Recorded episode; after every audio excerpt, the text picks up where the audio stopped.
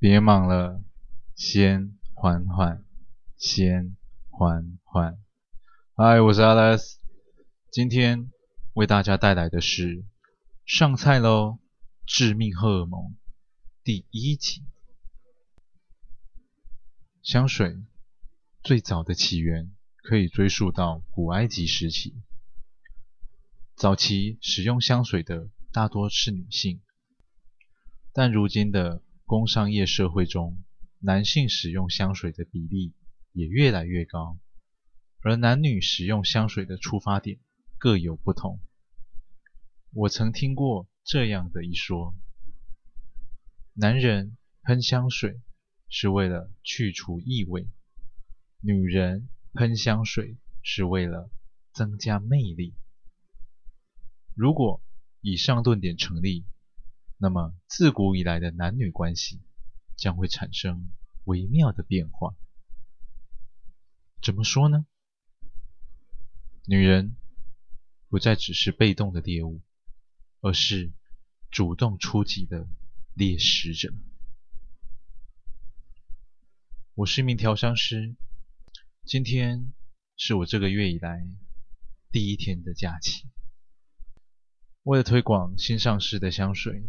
我已经一个多月没有休假了，但如此美好又适合赖床的烟雨早晨，就被一通电话给毁了。干！我发誓，我今天就要去换电话号码。哎哎哎，花静江，赶快赶快起床啊！干！林北已经一个多月没有休假了，我现在只想要睡觉，不要吵我。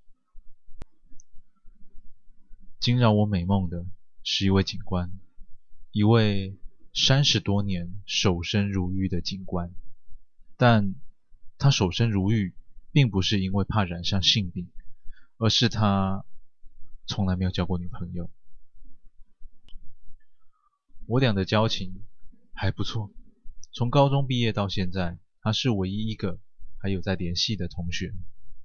但是，我真他妈的不知道，他到底是从哪里听来的谣言，嘴上一直挂着说，只要能调制出完全符合自己荷尔蒙的香水，桃花运就会源源不绝。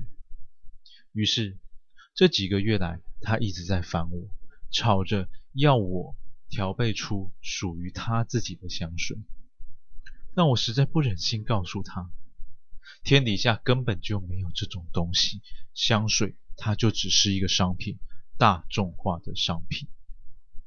不过，他今天的话题似乎让我感到有点兴趣。